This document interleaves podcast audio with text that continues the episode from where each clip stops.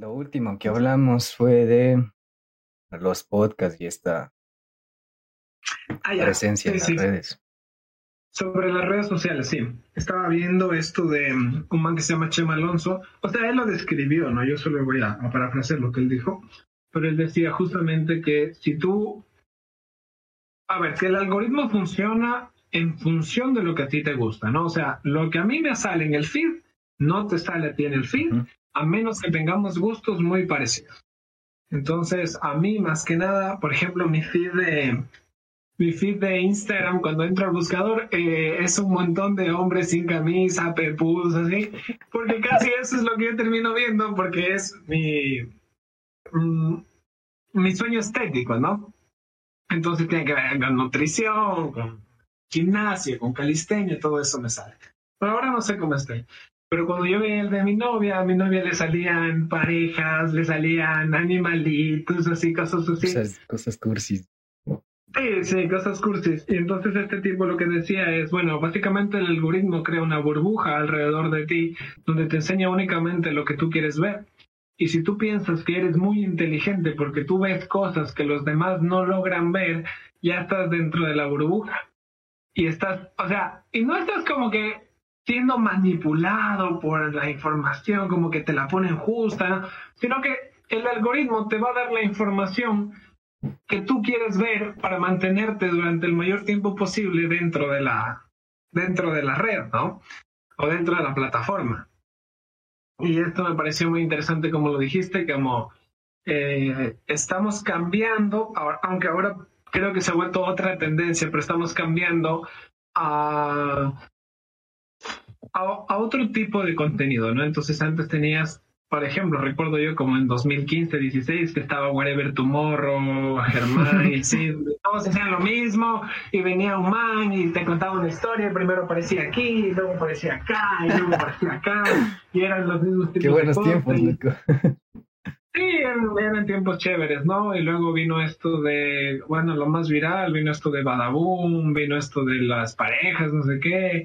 Y yo recuerdo, o sea, como el, el contenido fue cambiando y fue cambiando siempre para peor. O sea, yo jamás vi algo que, que decía, wow, o sea, esto, esto, esto es bueno, esto está chévere, ¿no? Hasta inclusive me acuerdo que cuando era pelado, las caricaturas eran distintas y estaba, por ejemplo, esto del mundo de Big Man y no sé si viste, por ejemplo, tú, y habían cosas que yo decía, oye, esto tiene mucho sentido, está muy bacán, y le da a las personas otro tipo de, otro tipo de mentalidad para plantearse cosas que sí puedan servir, ¿no?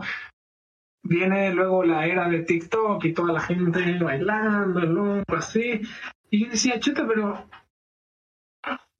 decía, y yo, llama, a ver, no, no quiero ser despectivo con esto, pero llamas a eso contenido, o sea, realmente tú podrías decir que eso es contenido, o, o al menos, porque yo sé que existe el entretenimiento, ¿no? O sea, sin entretenimiento también seríamos una sociedad aburrida, o sea, tiene, hay comediantes, hay películas de ciencia ficción, la- los libros no necesariamente porque leas libros son buenos libros, o sea, hay libros que son Libros que son basura. basura. Sí, y hay libros de comedia, hay novelas, hay libros de Condorito. Entonces, o sea, realmente no es el formato, sino el contenido de las cosas, ¿no? Entonces, por ejemplo, eh, los, los pelados más, más jóvenes que nosotros, hablamos de gente que tiene 16, por ejemplo, ahorita, eh, el boom de ellos fue cuando estaba, por ejemplo, todo esto de Badaboom y esto de... ¿Cómo es esto de los... algo de las parejas que te dicen, ah, te revisamos el Infieles, algo sí. así. Eso es infiel. Ya, sí, exacto, eso, eso, estoy buscando infieles, creo que es. Algo así. Y, y siempre lo detesté, loco. Siempre, siempre lo detesté porque nunca, nunca me gustó y siempre lo critiqué y me, ya. Pero ahora, en cambio, me parece que existe. Bueno, ya pasamos durante pandemia, en cambio pasamos la, la época de los, de los gurús. De los gurús. Qué bestia, que fue una locura, los gurús del emprendimiento, de los negocios. No había día que no te salga esto. Y creo que ahora, pero creo que fue un cambio positivo. Creo que ahora existen muchos más creadores de contenido que hablan de cosas reales. Por ejemplo, hay creadores de contenido que sí hablan de negocios porque hablan de negocios reales, de cómo levantar un negocio, de cómo funcionan, por ejemplo, los negocios digitales, o, o, muchas cosas que ya tienen un sentido y que le pueden servir a las demás personas, pero este entretenimiento basura, porque a mí realmente no me gusta, y no me gusta categorizarlo así, pero no conozco otra palabra para categorizarlo, eh, pero esta clase de entretenimiento yo creo que quema mucho, quema mucho a las personas, creo que las consume mucho, sobre todo a las personas sin criterio, que estamos hablando de pelados de 18 para abajo.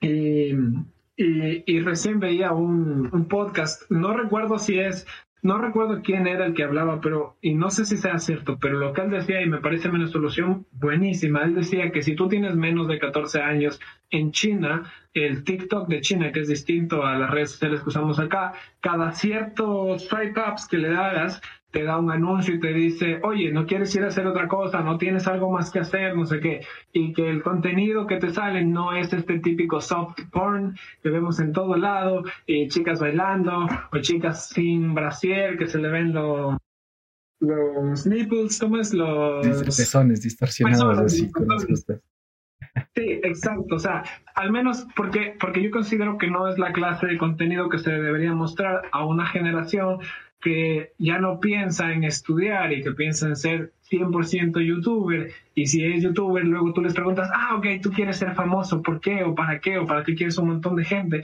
Y no lo saben explicar, o sea, solo quieren ser famosos, ¿pero por qué? No, no sé, ¿pero ¿y qué planeas hacer para ser famoso? Ah, no sé, bailar en TikTok. Y luego, no, y, no, y, y luego ya, digamos, hasta ahí, digamos que fuera hasta ahí, pero luego baila, baila, se pone a bailar y no le llega a la fama y se come miércoles. Sí, y, y, no, y no entienden, o sea, que es, es una cuestión también de, de constancia, también es una cuestión, al menos a mí esa clase de contenido no me gusta, nunca me ha gustado. Y espero, eh, bueno, terminando lo, anterior, entonces eh, salen muchos gurús estos de la productividad, de la información y esto, y fue ahí donde inclusive yo caí, ya lo voy a contar pero, pero,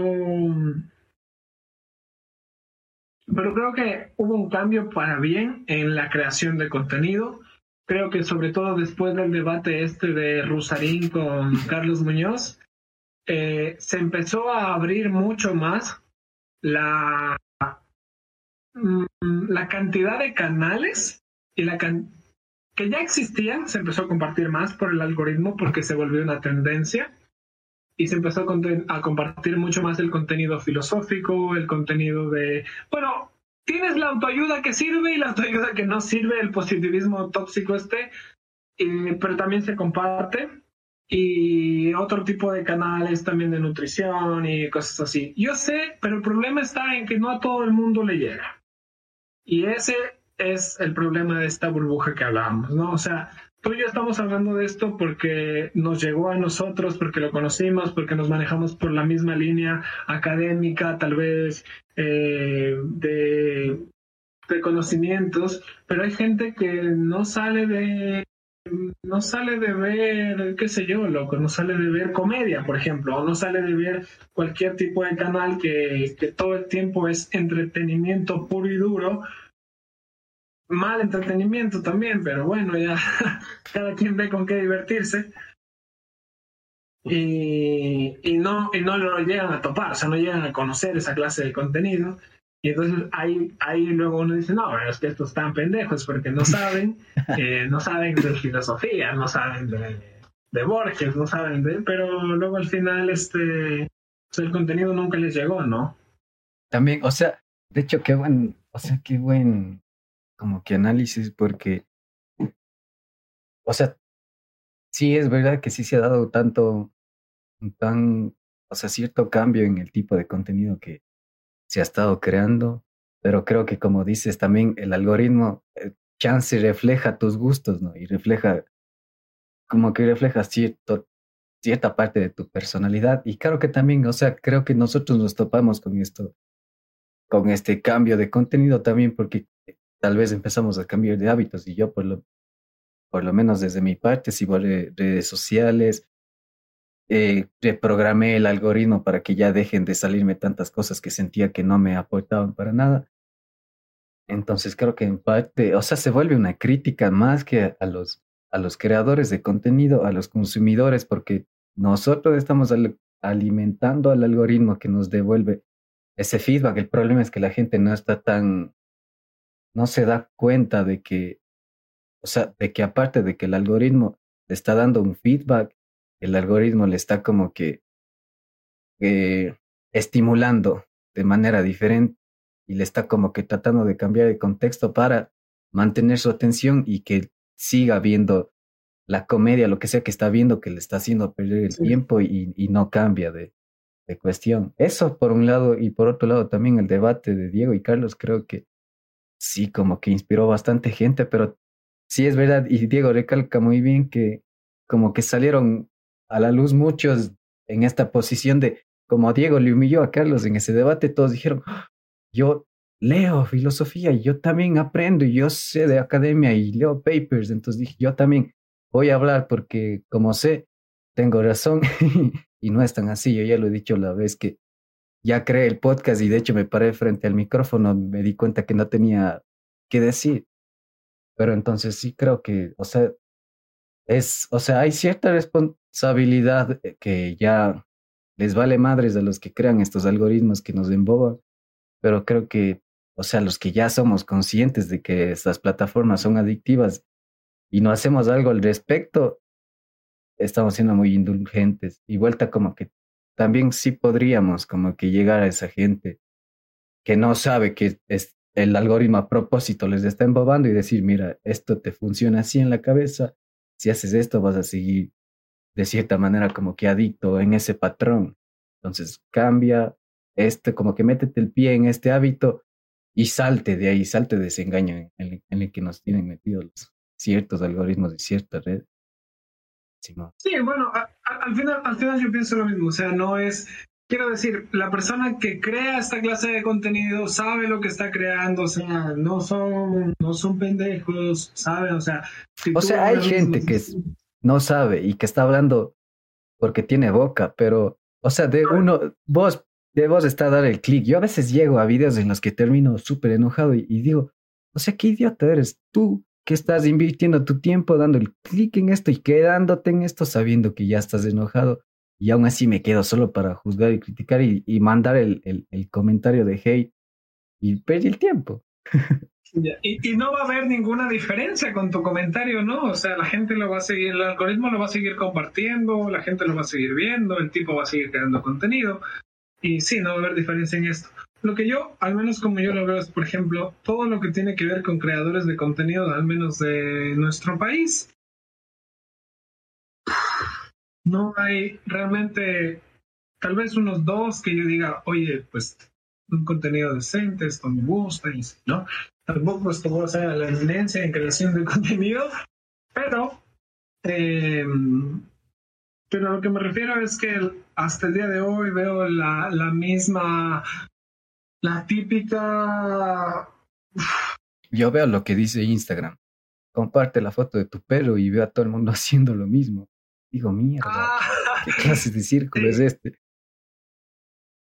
Pero yo me refiero a la creación de contenido de personas, de, o sea, de creadores de contenido, entre comillas, eh, de Ecuador, donde, por ejemplo, todos hacen las mismas bromas, la misma, ah, pero, eh, por ejemplo, cuando vas a casa de tu ex, cuando conoces a tu suegro, y le acercas el teléfono y dice alguna frase que supuestamente es muy graciosa y me entiendes, o sea, y el mismo tipo de comportamiento al que estamos acostumbrados a ver. El mismo tipo, o sea, pero tienen no es bueno nada, loco, no es bueno la edición del video, la edición de sonido es una porquería, la, el, el, el texto es una basura, todo es malo, malo, o sea, hasta ahora los mejores de Ecuador son Enchufe TV.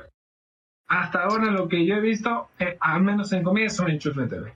Y de ahí tienes un montón de gente acá que crea contenido y de nuevo, entre comillas, que nunca me gustó y que espero que nunca me guste porque está bien feo de verdad y es muy criticable, pero que, pero que alimenta a las personas que les gusta esa clase de contenido porque o sea, porque no sé, porque no, no les llega otro contenido donde donde puedan contrastar el buen y el mal contenido, ¿no?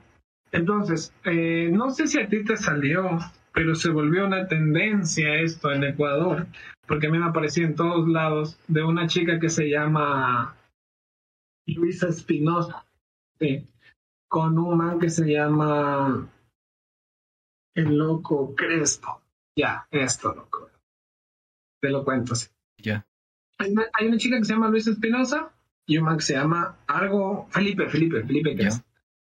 Todos los días hasta el día de hoy me aparece en Instagram, en Facebook, en TikTok, en todo lado, que los dos tipos, o sea, el chico y la chica hicieron un video en OnlyFans. ¿Ya?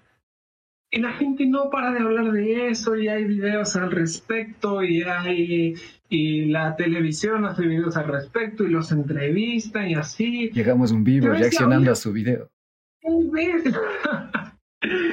Oye, pero lo, a lo que yo voy es que hay otro tipo que hace un video diciendo como, como que al ecuatoriano promedio se lo manipula tanto que no pueden salir de, este, de este tema, ¿me entiendes? O sea, es el mismo tema, el mismo tema, el mismo tema. Y creo que ya va una semana y no para, y lo entrevistan, y le hacen videos, y conversan, y, el mismo tema, y el mismo tema, y la gente comenta, la gente comparte, la gente se más al respecto. Y, y no sé, lo, o sea, no sé, yo quiero, no quiero decir que yo estoy en lo correcto y que yo sé que eso está mal, pero no es, no es algo que yo considero que, realmente lo que yo considero que debería todo el tiempo estarse compartiendo. pero ahora sí, ahora sí, ¿por qué dije todo esto? Por lo que hablamos, ¿no? O sea, el algoritmo comparte lo que la gente está viendo. es un reflejo de toda la sociedad ecuatoriana. Exacto, sí, exacto. Y yo recuerdo que leí un libro que se llama eh, Sergi, Ruffi, Sergi Ruffi, una psicología real, ¿eh? del doctor Sergi Ruffi. Y justamente él se compara con los españoles, ¿no? Porque el tipo es español. Y dice, yo no pertenezco al promedio. El promedio de españoles mide metro setenta, yo mido metro noventa y tres, algo así. El promedio de españoles mide, va, eh, lee un libro por, por año, yo leo 15. El promedio, entonces, como todas, todas, todas las características en las que puedes englobar a alguien promedio de un país, lo sacas, ¿me entiendes? Lo sacas para compararte. Entonces yo decía lo mismo, ¿no? O sea, suena muy arrogante decirlo, pero luego si haces ese mismo ejercicio te puedes comparar. Y entonces yo, por ejemplo, digo, ah, el, promedio de, el, promedio ecuatoriano, por decirlo, ¿no? El promedio ecuatoriano lee un libro al año, por decir algo. No, yo, yo me leí, yo creo que este año me leí unos 30. ¿Ya? Digo, el, igual, el promedio ecuatoriano mide tanto, yo mido metro ochenta y tres, creo que es. El promedio ecuatoriano, y es así, o sea, si tú te pones a compararte, tú si encuentras puntos de comparación donde tú dices, no, o sea, yo ya sé que ya no pertenezco a la media, yo me salí de la media. Ahora, puedo estar equivocado en un montón de cosas más, como cualquier otra persona, pero ya sé que hay cierto contenido que ya no me va a manipular, que hay cierta información que ya no me va a manipular y que ya no voy a dedicarle mi tiempo y dedicarle mi atención, que es básicamente lo que tengo ahora para dar, ¿no? Chuta, loco, que, o sea, qué impotencia y, o sea, pero me, me encuentro contrariado porque, o sea, creo que está bien, loco, que como estábamos hablando de antes de este tipo de herramientas digitales nos, nos, nos brindan la oportunidad como que de conocernos. Y creo que está bien, digamos, que el, el, la persona promedio de a pieza que algún tipo de contenido y, y, sea mala el video, o sea, o sea, cacha yo el primer episodio que hice, yo grabé solo con el celular y el audio es terrible, o sea, escuchas y como que te duele un chance, la, la oreja, las heces, es demasiado. Entonces sí es como que tedioso y, y es como que, ah, pero como te decía también, el haber experimentado, pasado por ese proceso, el ver a alguien como que creando su primera obra así medio medio mal, medio distorsionado, con muchas fallas. Digo, está bien, pero hasta está bien, crea. Así sea basura, crea. Pero lo que sí como que siento es que tal vez el tiempo va a demostrar si es que, o sea, le va a dar, le va a hacer darse cuenta si es que eso le termina realizando o si a la larga se pone a ver sus videos y termina preguntándose, ¿es así como quiero verme ante todos? Entonces, siento que experimenten y, crean, porque igual la responsabilidad está en, los que dan el clic también. Y, o sea, y respecto también al, al, al, al, al ecuatoriano promedio, no creo que seamos también mediocres y que seamos, o sea, no creo que como dices de ese video que pones de ejemplo, que no, no le he visto, pero no creo que eso tampoco refleje a la sociedad ecuatoriana y por lo menos las personas que nos están escuchando sé que no se van a identificar con ese tipo de tal vez comportamientos o, consumo en redes. Entonces también sí les retaría que levanten la voz y cambiemos. O sea, creo que pocos estamos poniendo puntos de referencia para decir, como acabas de decir en Chufle TV, algún día como que, algún día es, quiero hacer contenido como esos ecuatorianos y, y cachas que identificación y, y, como que ánimo saber que son ecuatorianos y hacen algo de tanta calidad. Entonces creo que nos falta también a los que estamos por encima de la media poner puntos de referencia y hoy que la presencia virtual se está casi es como que la presencia real. Hay un dicho por ahí en internet de influencers que dice, si es que no lo grabaste o si es que no está en la red es como que no hubiese pasado. Entonces creo que creo que hay que involucrarse ya en, estos, en este tipo de temas de, de desprogramación más que nada. O sea, y eso me lleva mucho, o sea, para terminar y para tal vez empezar al, al siguiente punto, eso me lleva a pensar a cómo es esto de ser hombre que tú dijiste hoy en día y también al... Eran, eran dos ideas que se, que se me está yendo, era el, el ser hombre. Ah, y el otro que me suena un chance también a los, los comportamientos, me suena un chance la religión y tú decides el camino por qué irte por el ser hombre o este, que a veces siento que uno tiene esta, estas gafas o esta ideología que le funciona y solo para ponerle de ejemplo, si es que fuera el cristianismo, para poner ejemplo una ideología, religión, creencia, si pudieras eliminar el cristianismo, ¿lo eliminarías?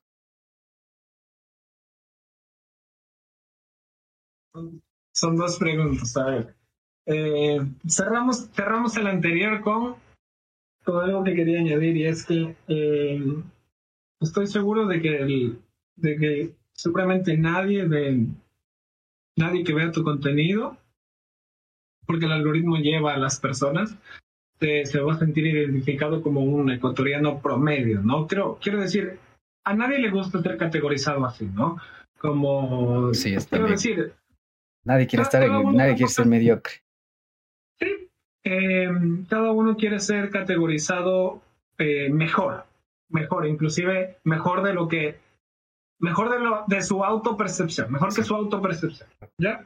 Entonces va a decir como, ah, no, es que yo tengo una carrera universitaria, yo no soy. ah, no, es que yo hablo tres idiomas, yo no soy promedio. Ah, no, es que yo, pucha, yo he viajado al extranjero, yo no soy promedio. Ya. Entonces, Sí, o sea, lo, a lo que yo me refería es al promedio, literalmente al promedio, ¿sí? Entonces, si esta clase de contenido es consumido por personas que entran dentro de un promedio muy, muy grande, donde se llega a viralizar esta clase de contenido, refleja el promedio, no refleja a las personas que se salen de ahí. ¿Sí? Entonces, eso, o sea, para dejarlo claro, porque no es una crítica, por ejemplo, no es una crítica para ti. ¿Sí? O sea, a ti no te llega. O sea, no, y más bien, si es que les llega el guante por algo, va a ser también. Sí. Entonces ahí exacto. pila. Exacto. Ya. Ahora, lo que decías sobre la desprogramación, justamente yo hice un video eh, porque hay cosas en las que yo creo y hay cosas en las que yo no creo hice un video sobre una tipa de aquí mismo de Guayaquil que dice que, bueno, ella habla mucho de, ah, ¿tú has visto esto que se llama El Secreto? He oído, pero no he visto. O sea, sé que es más o menos de creer, de manifestar y atraer algo así, como una ley de la acción. Ya, exacto. Creo que, creo que es la mejor forma de describirlo, ¿sabes? Lo he oído, pero no lo he visto, loco. Yo creo que es la mejor manera de escribirlo porque tú lo escuchas en todo lado pero no se ve, no se ve porque es, porque es un cuento, al menos, al menos es para como, mí. es como no los sé- terraplanistas. Yo soñara con encontrar un terraplanista y conversar así con un terraplanista de, veras aquí así. No hay, aquí no hay. Está de, está de publicar a ver si es que hay alguien que sí Busco terraplanista en tal ciudad. Encuentro podcast. Sí, para invitarlo a conversar. Quiero decir, alguna vez yo vi un video eh, de terraplanistas. Oye, de verdad, tenían tantas cosas que por poco me convencían de que era. Sí, ah, claro, claro. Casi No me pongo a dudar ¿no? de mi propia ciencia. de- Sí, sí, sí, pero bueno. Entonces esta tipa, este justo de aquí de Guayaquil, ya hace un video diciendo que, que por Dios, que le crean, que ella ha manifestado ser modelo, que ella ha manifestado el dinero, que ahora ella tiene dinero para viajar y que todo lo manifiesta y que te lo enseña en su libro, loco. Y sea, no puedo creerlo, no puedo creerlo de verdad, no puedo creer cómo las personas son o sea, son tan manipulables, ¿verdad? Y ahora, ahora sí, hay que hacer una distinción. Así como nosotros desde afuera vemos como estas personas son manipuladas de esta manera, nosotros también somos manipulados por cosas que no sabemos que somos 100%. manipulados, ¿no? Sí, y hasta que alguien más no venga y diga, oye, pero mira, esto, esto, esto, y tú te hace clic y tú dices, wow, me acabo de dar cuenta, así como lo que yo hablaba de la alimentación, por ejemplo. Entonces, ah, te acabas de dar cuenta, entonces te sales de la cajita, pero entras a otra cajita. Ah. Sí, 100%. exacto. Ajá, entonces claro, no es como que nosotros estuvimos en una posición de, de conocimiento y ya aprendimos, ¿no? Nosotros Superior. también tenemos nuestros sesgos y somos bien pendejos, esa es la tiempo. conclusión. ¿verdad?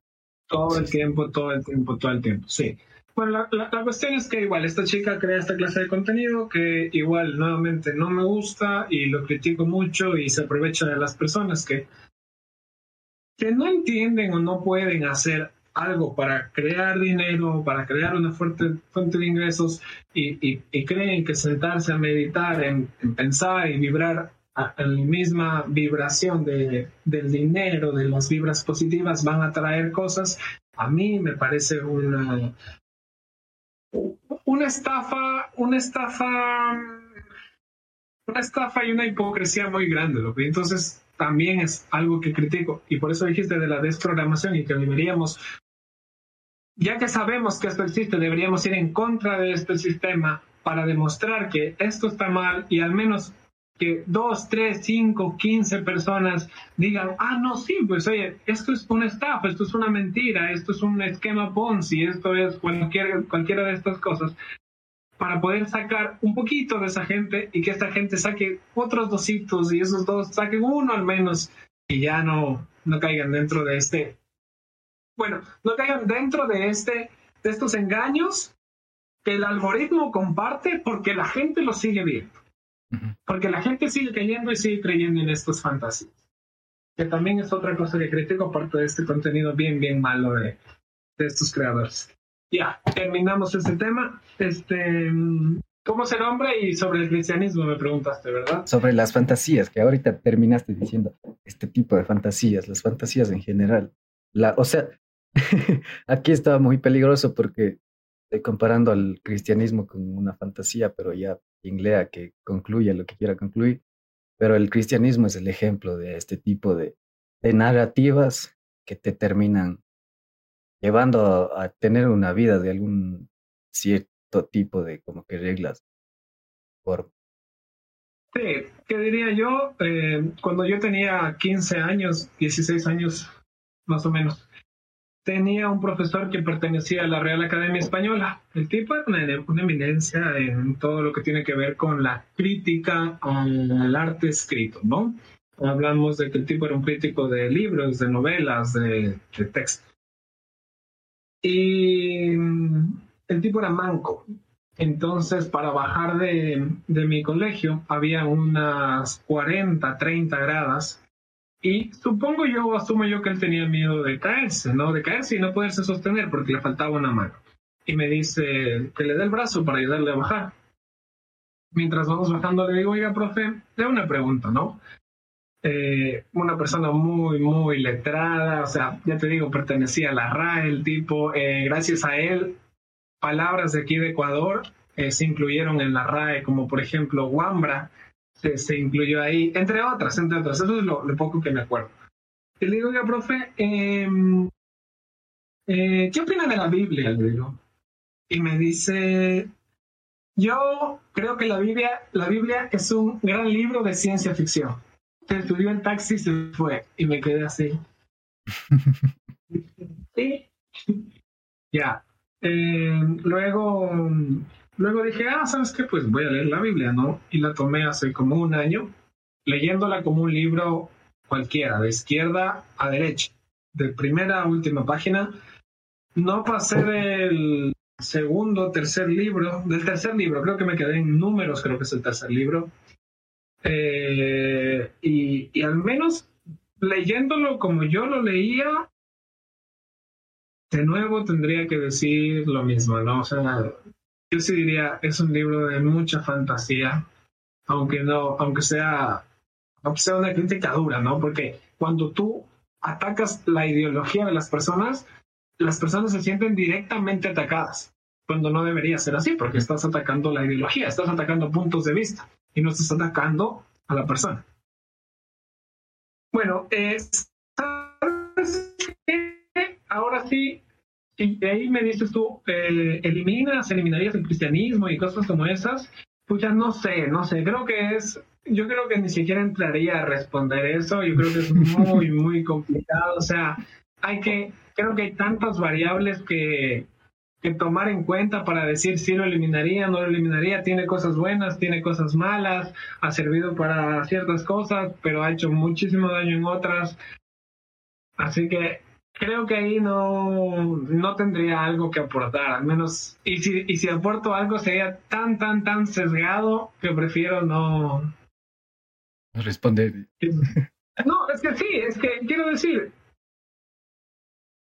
no tengo una, no tengo una opinión con fundamentos. sí, sí, sí.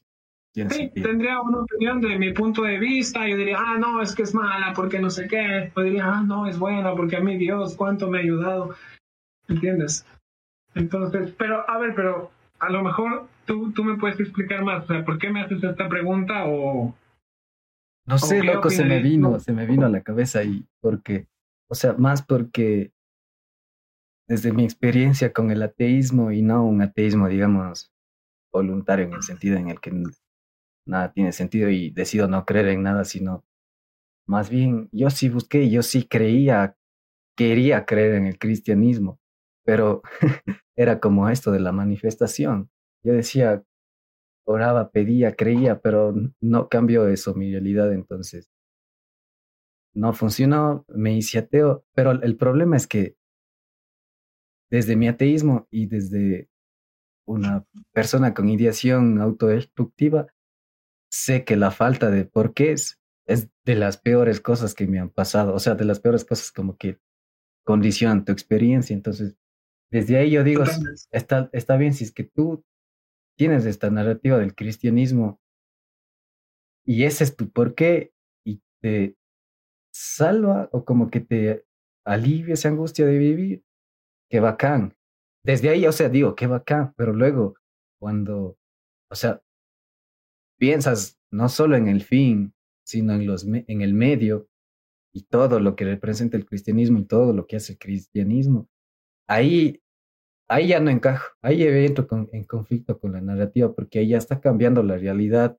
O sea, no es solo tu narrativa y y tu experiencia de la realidad, sino ya te estás metiendo en la realidad de otros y ya estás queriendo cambiar la experiencia de la realidad de otros. Y ahí es cuando yo digo, no frena tu narrativa o algo así. Sí, y aquí, y aquí, y aquí hay unos puntos que, que a mí me interesa y que yo siempre los digo cuando entro a esto, o a este tema. Uno de estos es, por ejemplo, en el caso del, del cristianismo, catolicismo y todo lo que tiene que ver con Jesús y todo esto de las oraciones y esto es como pide y se te dará, reza y se te dará, pídele a Dios, solo en tu cuarto, en la iglesia y toda esta clase de cosas. Y luego eh, hay gente que da fe, o sea, desde, esto pasa desde hace que 2021 años que da fe de que Jesús resucitó y que salvó su vida y toda esta clase de cosas. Hay gente como por ejemplo dices tú, o sea, yo pedía, oraba y, y, no, o sea, no hay mayor diferencia como lo que yo decía con mi dieta, ¿no? O sea, yo hice la dieta, pero pues, o sea, para mí era lo mismo, ¿no? Pero hay mucha gente que dice que es, que es la su salvación, ¿no? Bien, ¿qué tengo que decir aquí? Que por estar, por estar diciendo eso se me fue la idea, pero la segunda idea es, ah, la primera idea es, eh, así como en estas estafas de, de, vibra alto, del secreto y todo esto, es tu culpa porque no has pedido lo suficiente. O sea, nunca es suficiente, loco. Para esta gente nunca es suficiente y se compara exactamente en la religión. O sea, si tú rezaste y no cambió nada, es porque no fuiste tan devoto, porque no rezaste lo suficiente, porque no pediste lo suficiente, porque te faltó una misa, porque te faltó... Y te echan la culpa a ti. O sea, quiero decir, la culpa recae en ti. Y lo mismo sucede con estas estafas del secreto y de todas estas cosas. O sea, es como gente que va y se para frente a un podio, igual que en el cristianismo, y dicen, ah, este, yo, yo le pedí a Dios, o, en el caso de estas estafas, como, oh, yo vibraba y yo lo deseaba tanto, tan fervientemente, y renuncié a mi trabajo y me gané la lotería, y la gente, ah, una locura, ¿no? Cuando...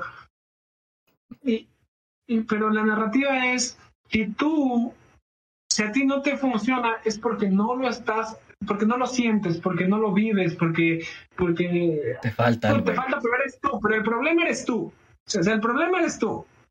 Y, y Dios regresas y dices, ¿qué? O sea, ¿qué? Cuando ya te sales, quiero decir, pues, podemos estar equivocados, vaya, podemos, podemos, puede, que Dios y que la religión sea el único camino a la salvación eterna, ¿ya? Respuesta. Sí, puede ser que sí, pero lo que sabemos hasta ahora, lo que hemos vivido hasta ahora, ha construido lo que nos contamos en nosotros mismos de que la religión no es la respuesta, al menos para ti y para mí. ¿Sí? Y, y esto crea un vacío, porque, por ejemplo, fuimos criados como engranajes de religión, loco. O sea, yo, por ejemplo, me pasa algo y digo, chuta, ¿qué te dice Diosito? Así, ah, pero eres ateo, ¿no? Ah, sí, pero, ah, ¿sí me entiendes? O por ejemplo, otra algo, Estás, estás este con, algo te molesta súper y es como que, ay, Dios mío, dame paciencia. ¿O crees en Dios? No, gracias a Dios. Ya, sí, como esta broma, sí. Este, y entonces todo el tiempo fuimos creados así. Cuando tú te sales, cuando tú te sales de la religión y tú dices, no, esto está un poco raro, eh, este, luego tú tienes que encontrar algo en qué basar tu, tu vida, tu tus creencias, y tú te quedas sin nada porque es todo lo que te enseñaron, ¿no? Y te enseñaron, además de solo enseñarte un, Dios, además de solo enseñarte un Dios, este, te dicen que los demás dioses son falsos y te dicen que los demás dioses no son dioses. Y entonces, o sea, tú te quedas con un vacío de algo que no llegó a complementar tu vida, de algo que no te hizo clic, de algo que no lo entiendes muy bien, pero ves que todo el mundo cree y que cuando les preguntas te dicen es que es una cuestión de fe, es una cuestión de creer. Ah, pero, pero ¿cómo? No sé, porque yo quisiera tener esa fe de estas personas que viven mejor que yo, porque no se cuestionan esta clase de cosas. Entonces es como, Dios existe, sí, uy, todos felices, rezamos y ya. Entonces yo digo, no, es que a mí esto no, no me termina de llenar. O sea, para mí esa no es la respuesta, o no es una respuesta que me tenga contento, ¿no? Eso. Y, la otra cosa era. Eh, bueno, la segunda cosa me la olvidé. Buenazo, buenazo. La última, la última. La última cosa era que adicionalmente a eso, nuestra religión depende de dónde nacimos, el año en el que nacimos, el, bueno, dónde y cuándo nacimos, ¿no?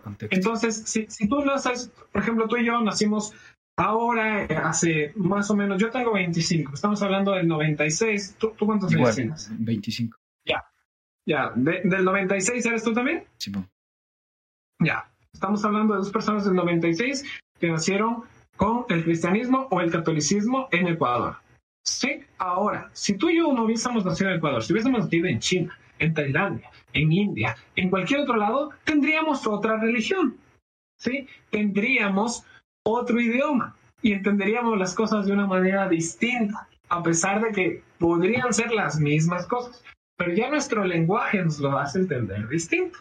Pero esa es otra, eh, ese es otro punto que la gente con fe no contrasta, ¿no? Entonces, cuando tú les dices, no, pero o sea, tú crees en Dios, tú crees en Dios porque naciste en Ecuador, porque si hubieras nacido en Ecuador, pero en la Amazonía hace 500 años eh, y eras de un pueblo no contactado, tú no vas a creer en Dios. No, no, Dios, Dios es el único Dios. Entonces, son muchas, muchas, muchas cosas que no, a mí personalmente, no me terminaron de hacer clic y que hasta el día de hoy me tienen en, por ejemplo, me voy a acostar y digo, puta, no voy a rezar porque no tengo Dios. Y me cuesta dormir, ¿me entiendes? Pero estaba, eso estaba arraigado en mí y, y es como un... O sea, como y una de hecho, comparación que bueno que- estoy haciendo.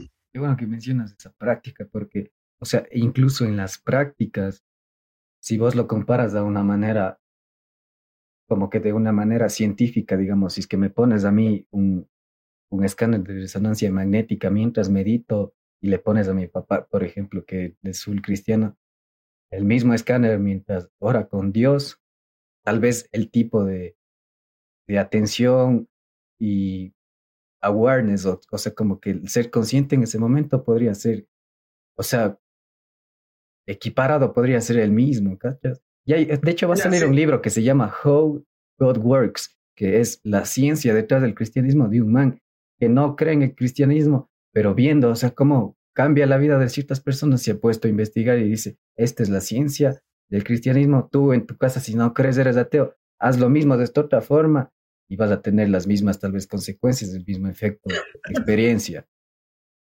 Entonces, Sí. o sea, pero creo que como conclusión, o sea, las narrativas y esos por qué son muy importantes para la gente y por eso mm, no eliminaría ninguna religión o narrativa en sí. E- Exacto, pero porque no se le ha dado, o sea, porque no se nos ha dado otras herramientas, ¿no? Y de hecho, por ejemplo, hace un tiempo yo conversaba con alguien y le decía que yo hago yoga porque esta práctica me ayuda a aliviar mis dolores, ¿ya? Y esta persona me decía que no hace yoga porque el yoga es una práctica pagana contra el Dios cristiano. O sea, o sea que si yo hago yoga, Dios se enoja conmigo por aliviar mi dolor. ¿Qué? ¿No quiere Dios que yo esté bien? O sea, ¿qué me entiendes? Ya, ahora, pero eh, esto te crea un vacío, como lo dije antes, ¿no? Esto te crea un vacío que luego lo intentas llenar con muchas cosas y es por ahí, por ahí, por ahí también empieza a crecer un poco el ego de creerte superior, porque dices, ah, ya Creo- hemos salido de la caja del catolicismo, del cristianismo y yo ahora soy un ateo más inteligente, me subió 20 puntos de IQ. Pero no, no, porque no sabemos, o sea, no sabemos si realmente sea la respuesta, no sea la respuesta, si, si la respuesta sea la naturaleza o la respuesta sea el hombre mismo. Todo eso no lo sabemos. O sea, y hay, ahí hay un componente muy importante también, que a la final vos creas lo que creas. Vos estás sujeto a esta experiencia y yo ahorita, digamos, se me cae el, el mate que está hirviendo, se me cae en la pierna. No importa yo qué voy a creer, me voy a quemar. O sea, muchos, o sea, la narrativa es importante porque como tú dices, llena este vacío, llena este porqué y te permite moverte. Pero al final, o sea, no se trata tampoco de soy más inteligente porque ya no creo en el cristianismo o algo así, como que de más o menos. No, se trata más Sí. bien de algo que te, que te mueva, que algo que te dé sentido y que al mismo tiempo en el momento presente permita que tu experiencia, que no estés queriendo escapar de tu experiencia y preguntándote qué hago, por qué siento lo que siento y no sé qué hacer. Y eso me lleva mucho, o sea, creo que terminamos conectando mucho al, al, al, punto del principio que la cuestión era cómo es ser joven hoy en día y, y qué se siente ser joven hoy en día con tantos cambios, con tanta incertidumbre. Entonces creo que una buena pregunta para el final sería, ya sabiendo, o sea que tal vez llegamos a esta falta de como que de, de por qué o a estos vacíos. Creo que la clave o desde mi punto de vista la conclusión para enfrentarse a este tipo de cosas es conocerse, a, conocernos a nosotros mismos y como tú has dicho, darte cuenta de qué es lo que te hace clic, qué te funciona y entonces como nosotros decimos, para nosotros el cristianismo no es la respuesta, pero hay otras personas que les funciona, está bien. Yo creo en otra cosa, me funciona y está bien. Pero entonces, o sea, una recomendación, si tú te ves, ahorita tenemos 25, si le ves al, al, al Eric de los 20 años o al Eric que está en, en, cuarto semestre a punto de, de, entrar a una, a una carrera, que sea yo, que sea química, biología, física, ¿qué le dirías con el propósito de, de como que entienda, conócete a ti mismo?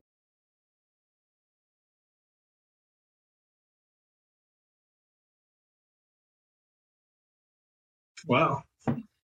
Súper difícil, ni yo me he hecho esa pregunta. Ahorita voy a pensar la que no sé. Wow. ¿Has visto una película? Hay una película de, de con, con, este, con este tipo de pregunta donde las personas viajan al pasado y se ven a ellos mismos haciendo cosas no recuerdo cómo se llama, pero trata sobre una máquina del tiempo donde unos tipos viajan al pasado y se ven a ellos mismos que ganan la lotería o se ven que ellos conversan así y cambian el, futuro, ¿me entiendes? Entonces, por ejemplo, digamos, yo viajaría al pasado y, y lo llamaría a mi papá del, en el pasado y le diría, no sabes que yo me voy a salir de la universidad, así como lo quito. Ya, pero, pero yo creo que de nuevo vuelvo a lo mismo de decir, en ese entonces fue mi mejor decisión. ¿Qué pero ¿qué le diría a Eric de los 20? Pues yo creo que le diría un montón, un montón, un montón de cosas. Sí, o sea, no alcanzar, no nos alcanzará todo lo que conversamos en este podcast, no nos alcanzará para conversar con el tuyo del pasado. sí, exacto. Y de hecho, yo personalmente, o sea, podría estar conversando aquí dos horas más porque serían demasiadas cosas que tendría que decirles, pero Claro, si son cosas puntuales, le diría, sí, ¿no? O sea, conócete a ti mismo, empieza a separar y a disociar lo que es tu cuerpo, lo que es tu mente, eh, em, empieza a prestarle atención a todo lo que son enfermedades mentales, empieza a pensar en el futuro también, empieza a pensar en crear una fuente de trabajo para ti, en una fuente de, bueno, de ingresos y de trabajo que, vendría a ser lo mismo. Eh, lee más, estudia más, entrena más, busca cosas que te sirvan, crea un skill set de habilidades que te sirvan, o sea, todo, todo, todo. Haría todo completamente distinto, ¿me entiendes? Pero ahora mismo me contaría la misma historia con el Eric de 30 años. Porque el Eric de 30 años considero yo que él me diría a mí mismo, entrena más, estudia más, lee más, invierte en Bitcoin ahora que está. sí, ¿no? Así que yo creo que es, una respuesta muy grande, pero creo que no, no le daría ningún mal consejo. O sea, no le diría, ah, oye, este, bebe más, sal más de fiesta. No, tal vez, tal vez no. Aunque, aunque sabes que ahora en este punto, en cambio, digo, chuta, creo que sí debería salir más de fiesta. yo creo que, el de 30 sí nos va a decir, cabrón, sal de ese cuarto. Ándate de fiesta. ¿Sabes qué? Yo creo que depende de cómo nos vaya. Porque yo creo que Verás, algo que yo he aprendido en este tiempo es que es a no juzgar el conocimiento de las personas por las personas, sino, eh, o sea, por, el, por la persona que es, sino meramente tratar con las ideas, ¿ya? Y digo esto, o sea, digo este preámbulo, porque lo que voy a decir lo dijo Fernán Flolo.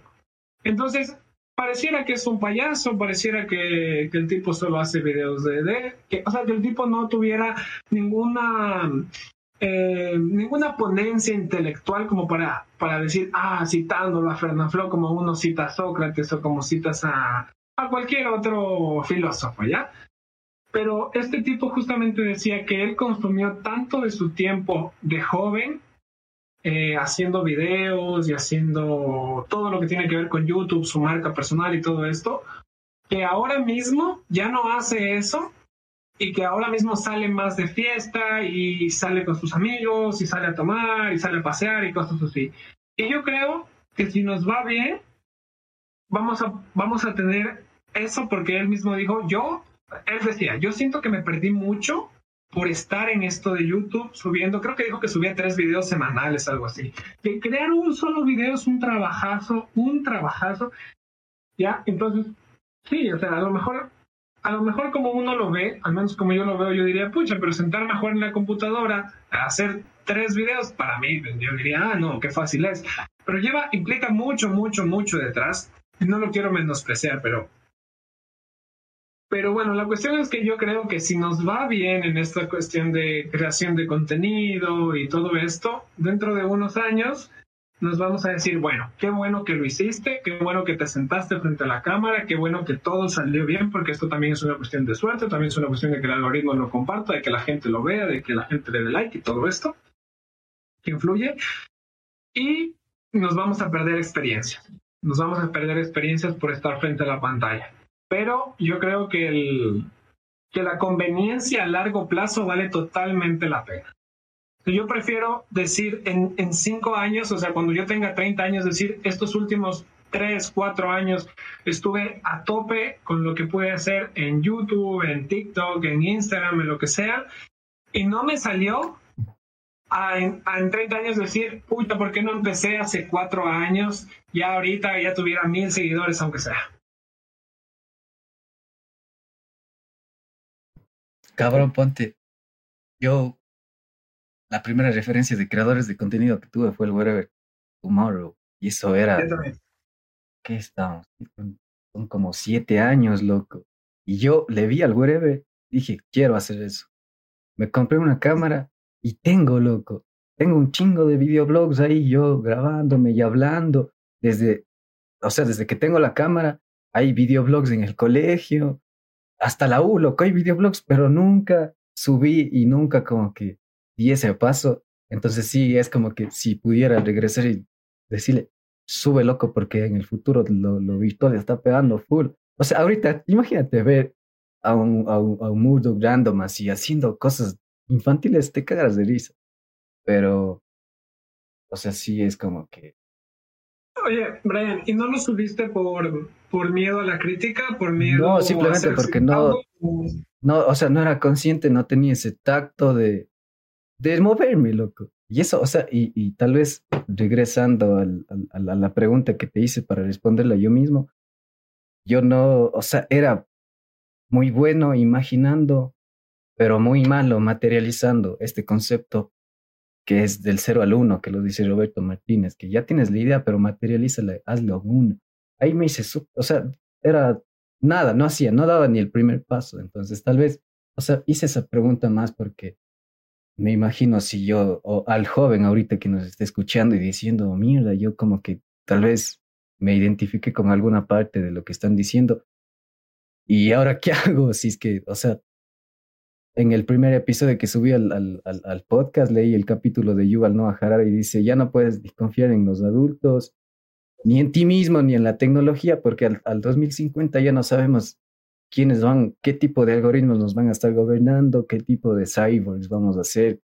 Y entonces hay gran incertidumbre. Entonces yo me decía, yo si fuera un joven ahorita, ¿qué? O sea, si yo tuviera 18 años, ¿qué me gustaría escuchar? Y tal vez, o sea, es el, del cero al uno ya es una cosa, hacerse bueno en el hacer, en el materializar, y otra cosa es, creo que mucho que hemos, mucho de lo que hemos dicho en el episodio se trata de, de un camino y de un proceso y de algo como que bastante, o sea, de algo que toma tiempo. Y hoy en día que, o sea, y más que nada siento que si es eres menor a los 25 años, la gratificación inmediata te tiene bien agarrado de entonces, a mí me pasa que la gratificación inmediata, cosas a largo plazo, no me cuentes de cosas a largo plazo. Entonces, construyan y involúcrense en procesos y tal vez, como ya lo he dicho también, escapemos para adelante porque muchas veces estamos con este vacío, queremos escapar y no sabemos qué tiro. y ya están el amigo que te ofrece drogas, la anfeta, Hoy de ahí la psiquiatra que te dice tienes déficit de atención, tómate tal neuril, etcétera, y terminas llenándote con cosas que a la final, a largo plazo, no construyen nada. Pero de las pocas cosas que yo no fui consciente que estuve construyendo durante mi adolescencia y juventud, ha sido, por ejemplo, la escritura. Y la, o sea, Y el dedicarle tanto, o sea, mantener la escritura al lado a largo plazo, cuando yo, o sea, toqué fondo y estuve en esta ideación de, de, de autodestruirme, eso fue lo que me salvó la vida, el escribir. Y yo no era consciente y dije, wow, o sea, me pregunté y dije, ¿qué hubiese sido de mí si es que no hubiese empezado a escribir a los 15 años y hubiese mantenido eso? Yo, como te digo, no era consciente de que, de que, o sea, eso no era ni una disciplina, para mí era como que un flujo, pero no fui consciente de que lo mantuve. Entonces ahora que estuvo ahí, fue un colchón y dije, wow, o sea, no me di cuenta que estuve construyendo algo que a la final yo mismo voy a recoger su fruto y voy a decir, gracias, qué bacán. Entonces esa sería como que una conclusión tal vez al, al qué me diría yo si es que viajara y me topara. Sí, no, yo también, yo también ah, me diría a mí mismo esto de, a ver, de nuevo, mi primer referente también digital, sobre todo youtuber, fue este Whatever Tomorrow. Yo no hice múltiples videos, yo hice dos videos. Recuerdo que uno lo hice con mi hermano y de nuevo, eh, tener la idea de cómo hacer un video sin saber o haber estudiado audiovisuales no es tan sencillo, ¿no? O sea, quiero decir, sí, es 200% frustrante. Sí, porque ah, tú, tú, imaginas luces, colores que vas a hacerte salir volando por el techo, ¿sí? y cuando te sientas, cuando te sientas no puedes ni poner un texto. Sí. Em, recuerdo esto, que hice un, un, canal de YouTube con mi hermano supuestamente para hacer sketch hace como 10 años que se llamaba Hijos de Caín, me acuerdo que se llamaba. recuerdo, que recuerdo que grabamos un video porque en ese entonces yo era rockerazo Recuerdo, según yo, ¿no? Pero eso es otra cosa, por eso, por eso es algo que a mí no me gusta definirme, porque, porque eh, con el tiempo cambias. Con el tiempo eventualmente vas a cambiar. Y hay cosas que se quedan en ti, pero hay cosas que cambian en ti. Y la mayoría de, la mayoría de cosas cambian, ¿no? Entonces, en ese entonces yo era súper rockero y escuchaba Barón Rojo. y recuerdo que había una canción que se llamaba Hijos de Caín y por eso me puse Hijos de Caín. Por ahí grabé un par de videos con mi hermano, o un video, dos videos, algo así. Igual no los pude materializar porque según yo la idea era, recuerdo mucho la idea del video porque decía, eh, tú tienes hermanos menores. Que solo tengo un hermano mayor, pero sobrinos sí tengo full. Ya, no sé si tú viviste esto, porque yo soy el mayor de todos mis hermanos, pero por ejemplo yo los llamaba a mis hermanos de donde sea que estén para decirle, por ejemplo, pásame esa cosa que está ahí. ¿Ya? Entonces llegaban enojados y decían, no sé qué, y cogían y me pasaban, ¿ya? Entonces yo, según yo, iba a hacer un video que mi hermano venía de lejos, súper lejos, súper lejos, y yo le llamaba, ñaño, ñaño, ven, ven. Y venía así caminando, caminando, pero vivíamos en una cuesta, o sea, yo lo iba a hacer subir como unas cuatro cuadras y subir todo porque vivíamos en un edificio para decirle, pásame un vaso de agua, algo así y no lo pude materializar y abandoné, o sea, ni siquiera hice el intento de grabar o de hacer múltiples tomas así. Luego, pasó tal vez como un año, eh, estaba entonces en este tiempo, sí había gente en YouTube, no era tan conocida, no era tan común, pero lo más común era encontrar gente en Facebook haciendo videos, haciendo cosas en Facebook. Al menos en ese entonces cuando Facebook estaba en el boom, ¿no? O sea, todo el mundo se estaba creando un Facebook y de hecho era muy común preguntar, oye, ¿tú tienes Facebook? Porque claro, recién la gente se estaba creando Facebook. Y yo me acuerdo que ahí hice un video también, un video que decía, mamá, mamá, este, mira el tatuaje que me hice y aquí me había hecho unas líneas, algo así, no me acuerdo. Y entonces luego yo mismo decía, este, oye, pendejo, ¿por qué te hiciste eso? Algo así. Y yo decía, pero si tú también tienes. Y, la mamá le contesta, ah, no, por eso son estrías, algo así, ¿ya? O estos son varices, algo así. Según yo, ¿qué es? Que que me pegué el super sketch y lo subí, ¿no? Más terminaron insultándome ahí, que qué horrible ese video, no sé qué. O sea, pero lo subí a un grupo, ¿ya? Y fue desilusionante, porque yo pensé que, estaba gracioso, ¿no? Fue desilusionante y de ahí lo abandoné. Lo abandoné, lo abandoné, lo abandoné. Hasta pandemia, volví a grabarme de nuevo y dije, esto es algo que yo quiero hacer. A partir de este momento lo voy a hacer. Y si bien siempre... A ver, si bien todo el tiempo te cuestionas como si estoy quedando bien, o si la gente me está viendo bien, o si voy a quedar en ridículo, y esta clase de cosas donde, donde, no, no sé cómo decirlo bien, pero donde esperas que no te juzguen las, las personas porque creen que, porque crees dentro de tu cabeza que las personas están ahí pendientes de, ah, ve como lo que ha subido y cosas así. Entonces dije, bueno, simplemente lo voy a subir y, y sí me da vergüenza y se siente incómodo al principio hablar a la cámara, se siente raro y luego tienes el típico, no sé, el típico... Bueno, está esta gente que, ah, que se cree influencer, o oye, el Instagramer o el youtuber, ven youtuber para acá. Y, y te hace sentir mal, o al menos a mí me hace sentir incómodo que me digan, ah, es que el TikToker, no sé qué. Pero yo me dije a mí mismo, o sea, lo dejo ahí porque, va, este, esta clase de críticas o esta clase de bromas que al menos a mí sí me, me fastidiaban y hasta el día de hoy todavía les tengo cierto recelo, eh, van, a, van a siempre controlar mi parte creativa y dije, no, o sea, lo voy a hacer, lo voy a subir. Yo sé que los primeros videos van a estar horribles, yo sé que no voy a poder hablar, yo sé que me va a salir mal, yo sé que el va a salir mal, como cualquier clase de cosa en la que tú te enfrentas por primera vez. Y a partir de ahí, a crear. Ya, pero a mí me pasó esto de que ya te digo, empecé a hacer un poquito más, un poquito más, un poquito más, un poquito más, y luego este, este TikTok empezó a subir un montón, creo que llegó como a 40 mil seguidores, algo así. Y dije, mm, ya, dije, o sea, como no estuvo tan difícil, estuvo, dije como, ya soy TikTok. Ya puedo decir que soy TikToker.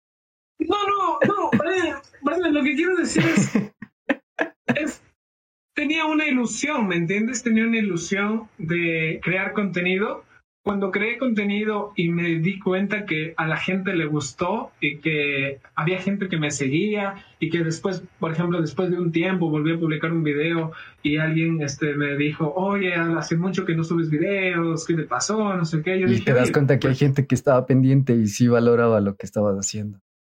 Ya, sí, pero, pero igual lo dejé. Ahora, lo dejé por múltiples causas.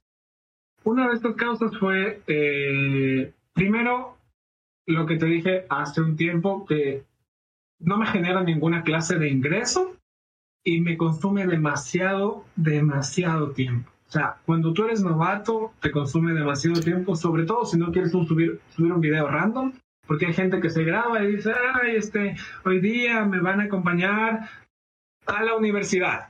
Y dice el desayuno, y se graban desayunando, y luego se graban caminando, y luego se graban en la, en la universidad. Y ya, ese es el video, loco. Pero este no, es, este no es el video que a mí me gustaría hacer. Un millón de vistas, diez mil likes. Pero ese no es el video que a mí me gustaría hacer. Entonces el video que a mí me gusta hacer es tomar un libro, leerlo, estudiarlo, tomar notas, subrayar, escribirlo, pulir el texto, grabarme, editarlo, arreglarlo, ponerle color grading, quitarle el ruido de fondo, subirlo en la mejor calidad, verlo y que esté en el culo. Entonces, todo eso toma un montón de tiempo porque hay un libro que se llama Finish What You Start, traducido como Termina lo que empiezas, que dice, lo que te va a matar es ser eh, increíblemente mediocre o extremadamente perfeccionista. Tú tienes que estar en el medio. ¿sí? Ser lo suficientemente bueno, no abandonar y trabajar, ir aprendiendo, aprendiendo, aprendiendo, aprendiendo, aprendiendo. Pero si tú lo llevas al extremo, donde tú no tienes las habilidades para hacer un trabajo de la gama que tú quieres hacer, eh, no es sostenible. Pero si en cambio haces un contenido tan mediocre y nunca lo mejoras, tampoco es sostenible porque no te va a gustar y vas a dejar de subir.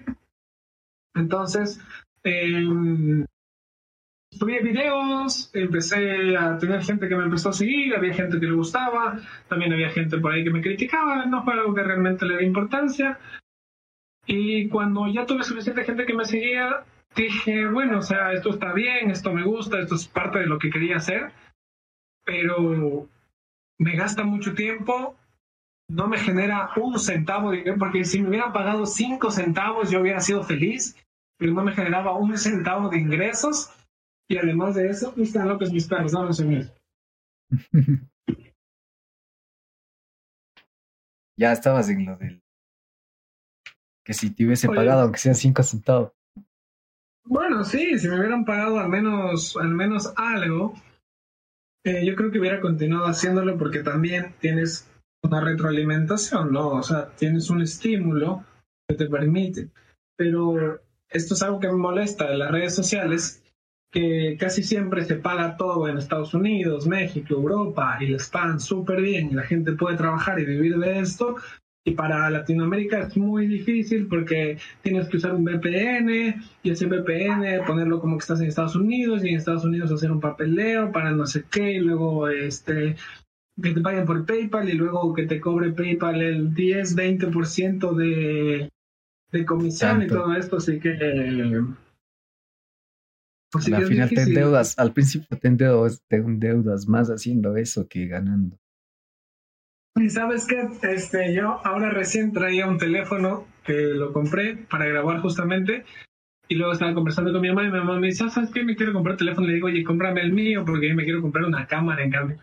Y creo que ya me voy a terminar comprando la cámara y ya voy a poder grabar como esperaba y quería grabar desde un principio. Pero bueno, ojalá, ojalá, ojalá. Pero entonces, buenazo, loco. La conclusión o sea, ¿crees que ya ahorita ya te detengas o vas a seguir? Obviamente vas a volver, ¿no es cierto?, a seguir concluyendo la creación de contenido. Voy a empezar de nuevo, de cero, con otro, con otro TikTok, otro. ¿Sabes qué? No. O sea, de hecho, creo que es muy recomendable. Yo de tanto en tanto, desde que la única red social que no eliminé es Instagram, pero de tanto en tanto elimino bueno, ya no he eliminado porque ahora como ya tengo las cuentas del podcast y todo ya está asociado, ya estoy más restringido, pero antes eliminaba seguido porque así el algoritmo como que se olvidaba de, de quién era. Entonces empezaba a mostrarme cosas que no me mostraba antes y decía, ah, mira, y así me han llegado algunas ideas creativas y contenido random. Pero sigue, perdón por interrumpirte, me acordé de eso, de ah, descondicionar el algoritmo. Lo que yo iba a decir es que si hay alguien, y este, este consejo yo se lo di a mis hermanos hace no mucho, y se lo di a mi hermana hace no mucho, este, es que hay alguien que planea en el tiempo hacer cualquier, cualquier clase de cosas, tiene que empezar a trabajar desde temprano sus redes sociales. ¿sí? Pero en el buen sentido, ¿sí? En el, en el sentido de crear contenido que aporte a tu marca, que aporte a tu trabajo y que le aporte a las personas. Entonces, lo que sea, lo que absolutamente sea, funciona, porque los nichos existen y en un mundo globalizado, donde todo el mundo está conectado a Internet, lo que decías tú, Brian, la vez anterior, eh, a lo mejor son 10 personas que le interesan las medias de Patricio Estrella, ¿no? Pero en Ecuador. Y luego, como estamos globalizados, a lo mejor esos días ya no son 10, ya son mil, ya son 10 mil, ¿no? Y sobre todo que sean cosas que te interesan. Entonces yo le decía a mi hermana, por ejemplo, le decía, tú eres veterinaria, de aquí que empieces a crear contenido hasta el día que te gradúes, vas a tener una fanbase tan grande que, que cuando tú ya salgas a ser veterinaria y tú tengas tu veterinaria físicamente el, lugar, eh, eso te va a permitir alcanzar mayor cantidad de gente que te va a aportar, eh, ya sea comprando tus productos, comprando tus servicios, que también funciona, ¿sí? o sea, que también ese uso tiene las redes sociales, aparte de compartir, solamente compartir contenido sin razón alguna, ¿no?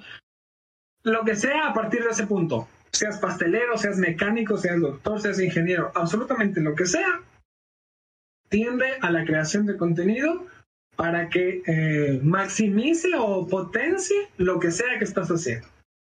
Al menos yo, eso, eso creo que es... Es que hoy en día la presencia virtual, como ya dijimos, si es que no, no está registrado virtualmente o digital en, redes sociales, no pasó.